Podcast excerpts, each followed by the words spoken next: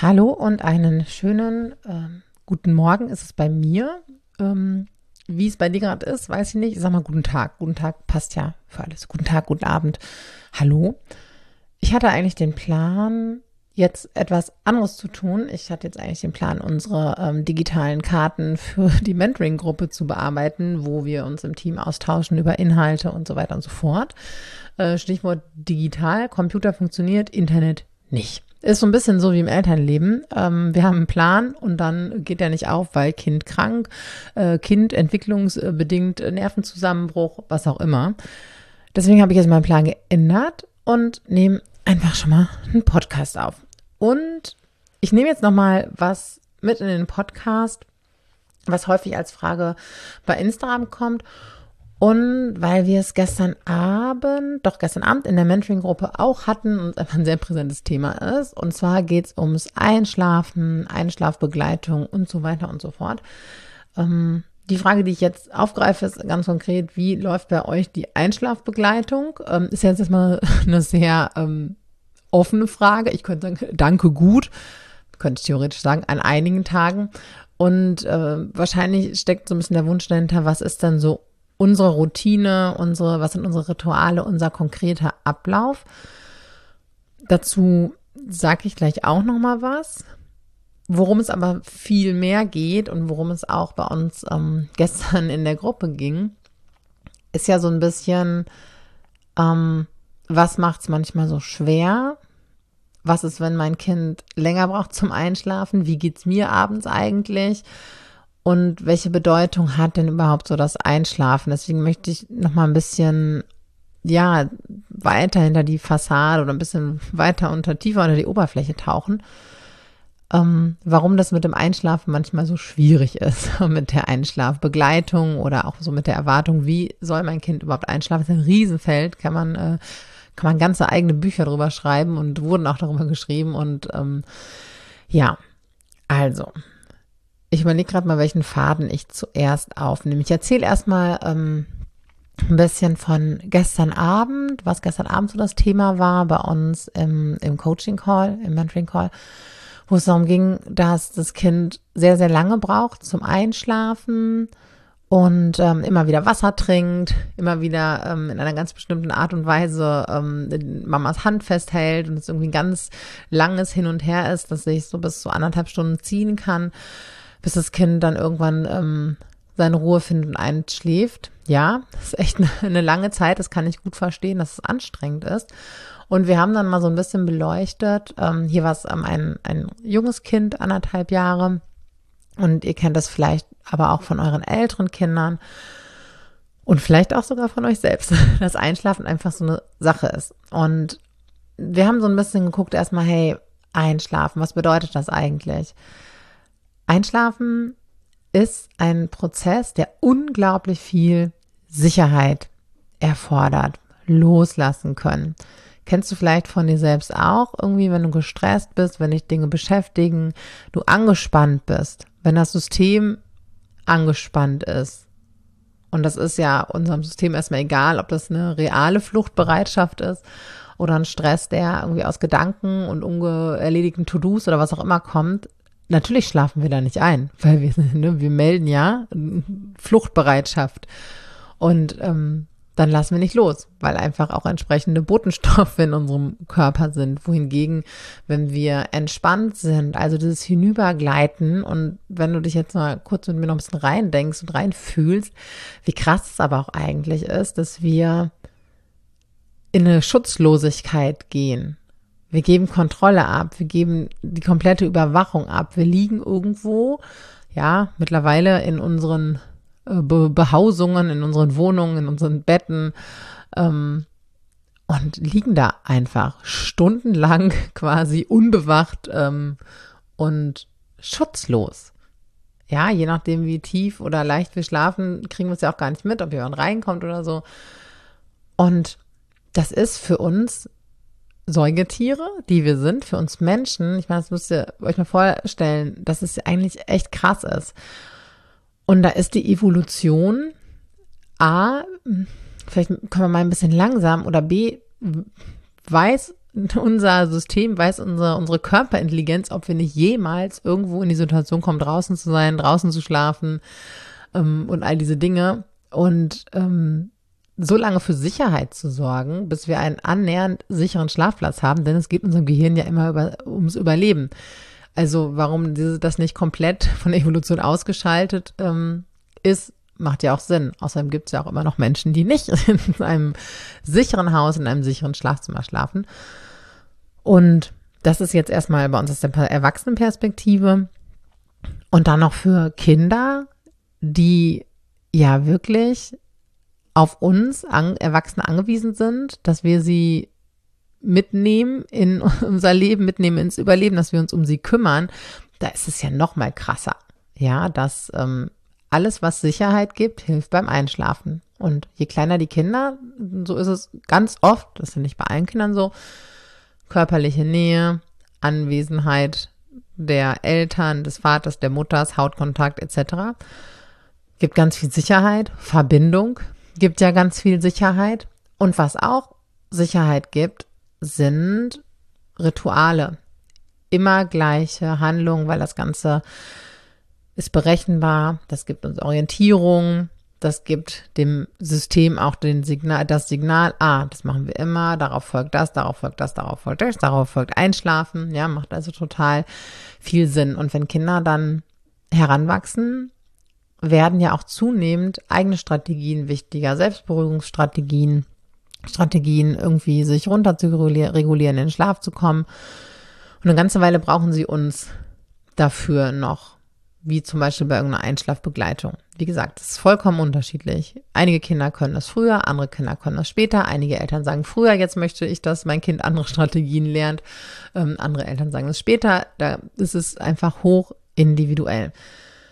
Und eine ganze Zeit lang kann sein, dass wir Teil dieses Rituals und dieser Strategien eben sind. Und es ist was total Kluges vom System, sich diese Strategien zu suchen.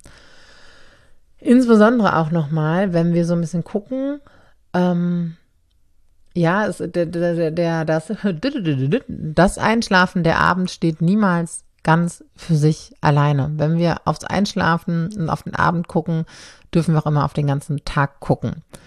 Denn unter Klapper zur Bestätigung unserer Heizung, mm, sind unsere Kinder oder viele Kinder, die meisten unserer Kinder ab einem gewissen Zeitpunkt ihres Lebens ja auch in der Welt unterwegs ohne uns. Dann gehen sie in die Betreuung, einige gehen mit einem Jahr in die Betreuung, andere mit zwei, drei, was auch immer, andere gehen vielleicht gar nicht in die Betreuung. Die meisten Kinder sind aber irgendwo von anderen Menschen tagsüber betreut. Da gehen sie morgens hin, nach einer relativ kurzen Zeit zu Hause. Und diese Morgenzeit, ja, auch da können wir eigene Bücher drüber schreiben, ähm, ist meistens so mh, mm, durchgetaktet, damit wir pünktlich irgendwo hinkommen, dass sehr wenig Raum ist, auch irgendwie so Beziehung, Nähe, ja, wir können das bewusst gestalten. Ist nochmal ein eigenes Thema, wie gesagt. Aber da ist ja erstmal relativ wenig ähm, Verbindungszeit. Und je unbewusster das Ganze läuft, desto weniger findet da vielleicht manchmal statt. Also ist da auch ein recht ein kleines Zeitfenster, sich irgendwie nochmal beieinander aufzutanken. Mega wichtig für die Kinder. Und für uns Erwachsene auch.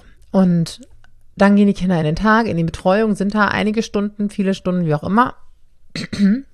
auch wieder sehr individuell. Dann ist irgendwie Nachmittag, wie auch immer gestaltet. Und dann geht's in den Abend. Also auch wieder ein, dann kommt ein krasses Loslassen. Ne? Also ich weiß gleich oder ich spüre intuitiv, gleich ist irgendwie zu Ende. Gleich ist die intensive Nähe zu Ende, gleich ist der Tag zu Ende. Und dann geht es in die Nacht, in eine Verbindung, die auch nicht so nah ist, schon irgendwo in eine Art Verbindung zu uns selbst, aber eben keine bewusst erlebte. Und schon auch eine Trennung ne, aus der Verbindung zu ähm, den Eltern, zu den Bezugspersonen, zu den Bindungspersonen, um dann wieder in den Morgen zu gehen und so weiter und so fort. Und dann abends irgendwie die, ähm, Verbindung nochmal so richtig aufzuladen, zu sättigen, das Bedürfnis zu sättigen, das Bedürfnis nach Verbindung, das Bedürfnis, das Bedürfnis nach Sicherheit, ein Stück vielleicht auch das Bedürfnis nach Selbstwirksamkeit, wenn es dann ein Einschlafritual ist, das ich mitgestalte, indem ich zum Beispiel irgendwie alle drei Minuten nochmal was trinke oder mich immer nochmal hinsetze oder mit meinem Kuscheltier rumwurschtel oder was auch immer, haben wir eine krasse Bedürfniserfüllung in dem Moment. Und natürlich auch, das ist auch noch ein Punkt, den nehme ich jetzt auch noch mit dazu. Also so dieses, der Tag geht zu Ende, ich lasse los, ich gehe schlafen, morgen kommt ein neuer Tag. Der Tag geht zu Ende, ich schlafe ein, ich lasse los, morgen kommt ein neuer Tag. Wir Erwachsenen haben das über Jahre so erlebt und verinnerlicht. Das alles so überblicken zu können und in sich zu fühlen und diese Selbstverständlichkeit zu haben, das fehlt den Kindern ja noch. Natürlich denken die nicht bewusst darüber nach, oh, jetzt ist dieser Tag zu Ende.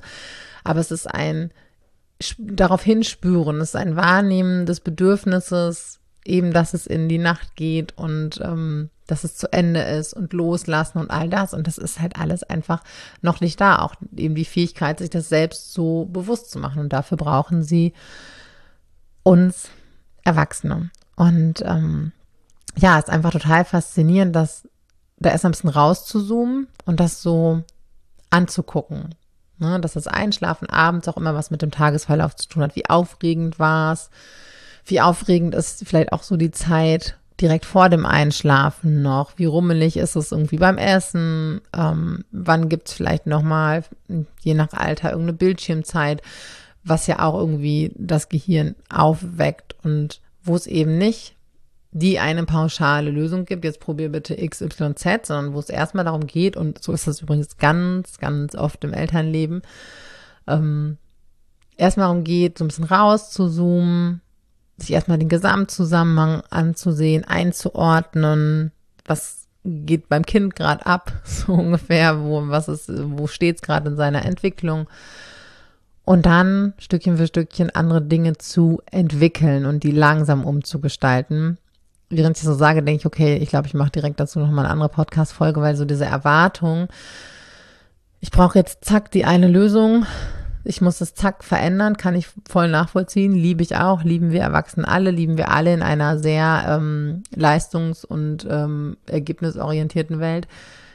Ist aber bei uns Menschen nicht so, weil wir uns in Prozessen entwickeln und weil da eine Langsamkeit und Kleinteiligkeit und Kleinschrittigkeit viel kraftvoller ist als irgendwie eine schnelle Lösung plups von außen drauf. Deswegen ist es auch gar nicht ähm, vielleicht so relevant, wie wir hier die, den Abend gestalten, sondern eher was zum jeweiligen Familienleben passt und was da mitgedacht werden darf. Wie sieht da der Alltag aus? Wie sieht der Alltag da für Kind XY aus? Und wir werden das gar nicht immer ideal gestalten können das gehört auch noch ein bisschen mit dazu, dass wir werden nicht immer die Ich schnipse mit Fingerlösung haben und es wird, manche Dinge lassen sich vielleicht auch erstmal gar nicht lösen. Ähm, aber innerer Stress löst sich, indem wir Dinge thematisieren. Ganz, ganz wichtiger Punkt. Und ähm, dass es aber viel hilfreicher ist, erstmal ins Verstehen zu kommen. Denn wenn ich zum Beispiel verstehe, dass mein Kind ähm, sich abends in einem langen Einschlafritual mit mir noch auftankt, beruhigt, Bedürfnisse erfüllt, auf die Nacht vorbereitet, sich ein Stück weit mit meiner Unterstützung sicher macht, um schlafen zu können. Allein das kann mir schon die Perspektive geben, okay, cool. Eigentlich eine ganz gute Gelegenheit, die Bedürfnisse zu erfüllen oder mein Kind dabei zu unterstützen und zu begleiten. Allein das kann schon dabei helfen, das besser anzunehmen. Ja, und da durch diese Annahme einfach in die Lösung des Problems oder der Herausforderung zu kommen. Ähm, genau, allein das kann schon helfen. Und damit bin ich auch so beim nächsten Punkt, ähm, der oder die ja auch an der Einschlafbegleitung ähm, beteiligt sind. So, was macht es mir denn vielleicht möglich, den Abend noch so mitzugehen, da noch, ja, das Bedürfnis, die Bedürfnisse so zu erfüllen, dass das Kind, dass die Kinder in die Nacht gehen können. Denn unsere Tage, und dann dürfen wir auch, wenn wir uns die Abende angucken, dürfen wir auch immer auf unsere Tage gucken.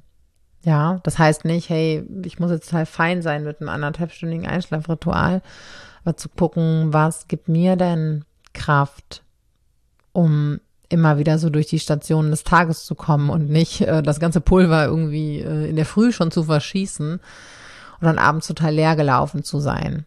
Das ist ja auch was, was wir ja ein Stück weit auch neu lernen und ähm, mitüben dürfen als Eltern, weil wir bis dato der Geburt unserer Kinder halt uns irgendwo dran gewöhnt haben, uns unsere Energiereserven einzuteilen. Stelle ich aber noch mal ein Fragezeichen hinter, wie gut wir das da irgendwie oder wie ideal wir das da schon geübt oder gekonnt haben oder wie sehr wir uns da vielleicht auch schon übergangen sind. Und das mit Kindern dann einfach nochmal neu berechnet werden muss und neu eingeübt werden muss, sich selbst genug Kraft überzulassen, damit das abends halt irgendwie auch noch klar geht und damit der, die Puste, der Sprit quasi auch noch bis zum Einschlafen reicht. Ja, also auch nochmal ein ganz, ganz wichtiger Aspekt. Was hilft uns denn dabei, so noch ähm, das Einschlafen begleiten zu können, wie auch immer das aussieht? Ähm, genau. Und dann gibt es auch immer ganz persönliche Gründe, die für vielleicht für eine Einschlafbegleitung in Form, ich bleibe dabei und begleite mein Kind mit einer Nähe, mit einer Präsenz in den Schlaf, bis es auch tatsächlich eingeschlafen ist. Was spricht vielleicht dagegen?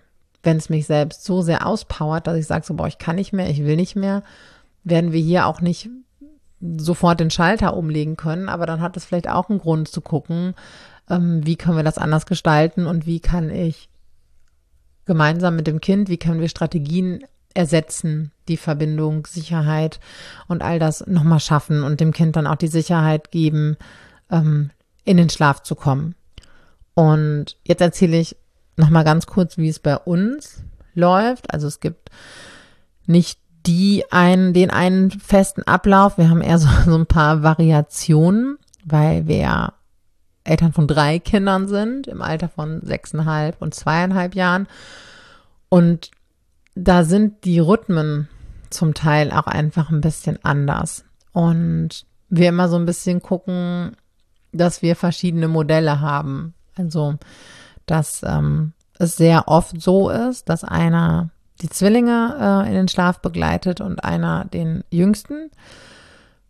Wir aber auch die Möglichkeit haben, dass einer alle drei ins Bett bringt. Das unterläuft immer so phasenweise, als der Kleinste ganz, ganz klein war, mussten wir das so ein bisschen üben. Als er dann so Babyzeit war das oft echt easy, dass der so ein bisschen auf einem liegend auch mit eingeschlafen ist. Irgendwann wurde das dann, ähm, ist, so, ist das so sehr auseinandergegangen, die Schere. Dann war das nur noch Trouble mit irgendwie allen drei Kindern und die Großen irgendwie auch genervt vom Kleinen dabei und keiner kommt irgendwie richtig zur Ruhe. Jetzt seit neuestem geht das oft wieder ganz gut. Ja, also es ist immer so ein bisschen mh, hm, gucken, was brauchen wir Eltern gerade und was brauchen die Kinder gerade. Es gibt einfach Abende, an denen ich noch arbeite.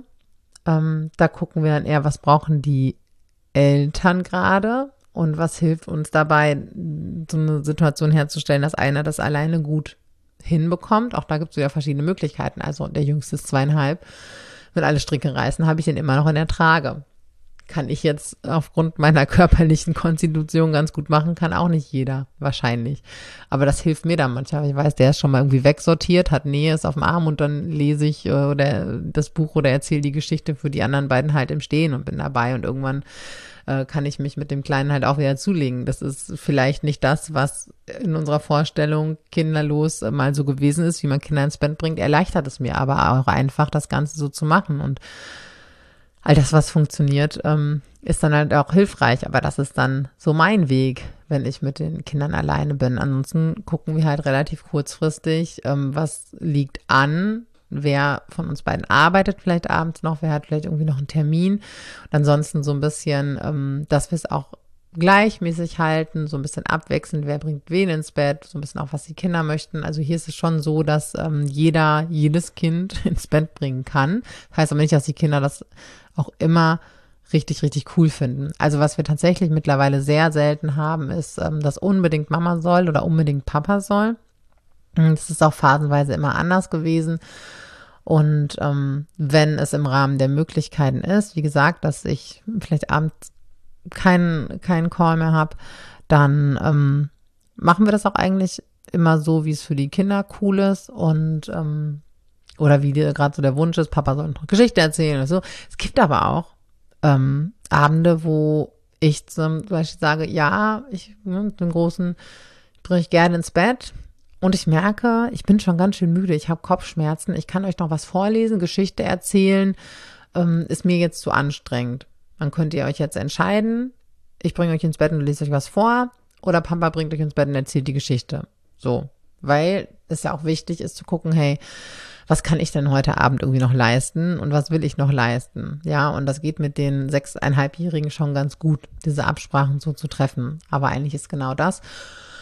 Und äh, dann sieht's halt so aus, dass wir ähm, nach dem Abendessen relativ schnell Zähne putzen, umziehen und ähm, noch ein bisschen spielen Oft ist es auch nochmal was Körperliches, wo wir werden immer gucken, okay, dass nicht zu wild wird. Aber bei unseren Kindern ist es schon so, dass die gerne dann auch nochmal ein bisschen Energie abbauen, dann aber auch relativ schnell runterfahren können.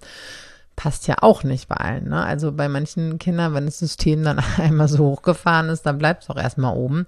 Klar gibt es auch hier dann die Möglichkeit, dass sie sich auch nochmal richtig kabbeln und irgendwie in so einen Streit kommen lässt sich meistens aber vorher schon erahnen, dass irgendwie beim Abendessen schon mal ein paar Sticheleien gab und dann wissen wir schon, hm, okay, jetzt dürfen wir sehr nah dabei bleiben und im Zweifelsfall die nochmal so ein bisschen auseinandersortieren ähm, und nochmal ein paar Konflikte klären, bevor es dann so ins Bett geht. Und dann, wenn irgendwie die sich noch ein bisschen ausgespielt haben, manchmal beschäftigen sie sich auch noch mit Sammelkarten oder was auch immer, das ist aber wirklich ein kleines Zeitfenster. Also es ist nicht sehr lang, weil es dann wieder sehr schwer wird für die Kinder da rauszufinden. Dann äh, schnappt sich in der Regel einer ähm, Nummer drei, den kleinsten, und geht mit dem ins Schlafzimmer, schaut mit dem Wimmelbuch an, guckt noch ein paar Dinge an und dann ist da so Wegdösen angesagt. Ähm, und der andere, die andere, ähm, erzählt den Zwillingen eine Geschichte oder liest ein Buch vor Manchmal hören ja noch ein Hörspiel, obwohl ich glaube, hören die immer ein Hörspiel, weiß ich gerade gar nicht. Und ähm, dann schlafen die ein und wir bleiben zu 99,9 Prozent so lange dabei, bis sie eingeschlafen sind, was in den meisten Fällen auch recht schnell geht. Wir haben immer mal wieder mit den beiden auch so das Gespräch, hey, pass auf, ne? Ich bin, gehe nochmal in die Küche, ich mache das nochmal. Ja, komm aber auf jeden Fall wieder. Ähm, da halten wir uns dann auch dran, ne, wo wir manchmal so gucken, ja, pass auf, ihr könnt auch noch länger brauchen. Ich jetzt mache mach jetzt dann aber schon mal das und das und wir uns dann irgendwie so darauf einigen. Sie aber im Großen und Ganzen diese Nähe sich noch wünschen. Sie gibt ja auch Sicherheit, gibt Entspannung und all das. Und das Spannende ist, wenn ähm, wir ich jetzt versuche so, oh, okay, jetzt, ne, dann schlaf jetzt mal alleine ein. Ich brauche jetzt mal ein bisschen irgendwie Zeit in der Küche, schon was aufräumen, schon was wegräumen. Ja, klappt auch gut. Ein Kind, das eigentlich immer am längsten braucht zum Einschlafen und zum Runterkommen. Und dann passiert halt auch eine Bindung. Das Bindungsgummiband schnackt dann zusammen. Warum es mir auch immer wieder zeigt, okay, er braucht es halt. Ne? Er braucht die, ähm, die Verbindung, um runterzukommen, weil dann steht das Kind halt auch ständig in der Küchentür. Ne? Mama, kommst du jetzt? Mama, ich habe Durst. Mama, ich muss noch mal pipi. Ähm, und dann sind das ja auch manchmal so, so Schleifen, in denen wir drin, jetzt geh ins Bett, jetzt bleib im Bett, was jetzt denn noch? Und wir rennen immer hin und her. Und wir haben für uns die Entscheidung getroffen, dann ist für uns entspannter, sich daneben zu legen, ein paar Atemübungen zu machen, ähm, auch schon mal irgendwie so ein bisschen wegzudämmern und ähm, ne, da ist dann manchmal natürlich die Gefahr, dass man mit einpennt oder was auch immer, aber sich irgendwie damit zu arrangieren. Und das gelingt mir meistens recht gut, weil ich weiß, jetzt passiert hier nochmal Verbindung, jetzt verabschieden wir uns gemeinsam, nebeneinander liegend vom Tag, halten uns im Arm, ist nochmal schön nah und muckelig und dann geht's in die Nacht. Und an den meisten Tagen funktioniert das auch gut, auch ohne meine allzu große Ungeduld.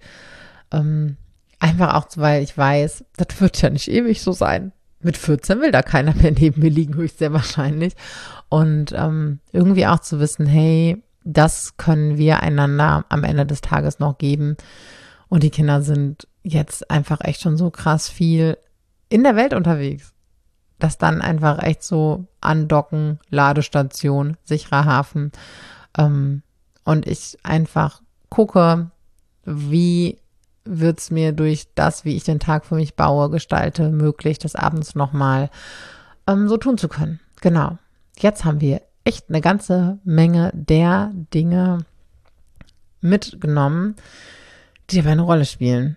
Und das ist auch oft, es geht so selten einfach nur darum, was ist es bei den Kindern. Es geht ganz oft darum, okay, wo stehen die? Wo stehe ich? Was brauchen die? Was brauche ich?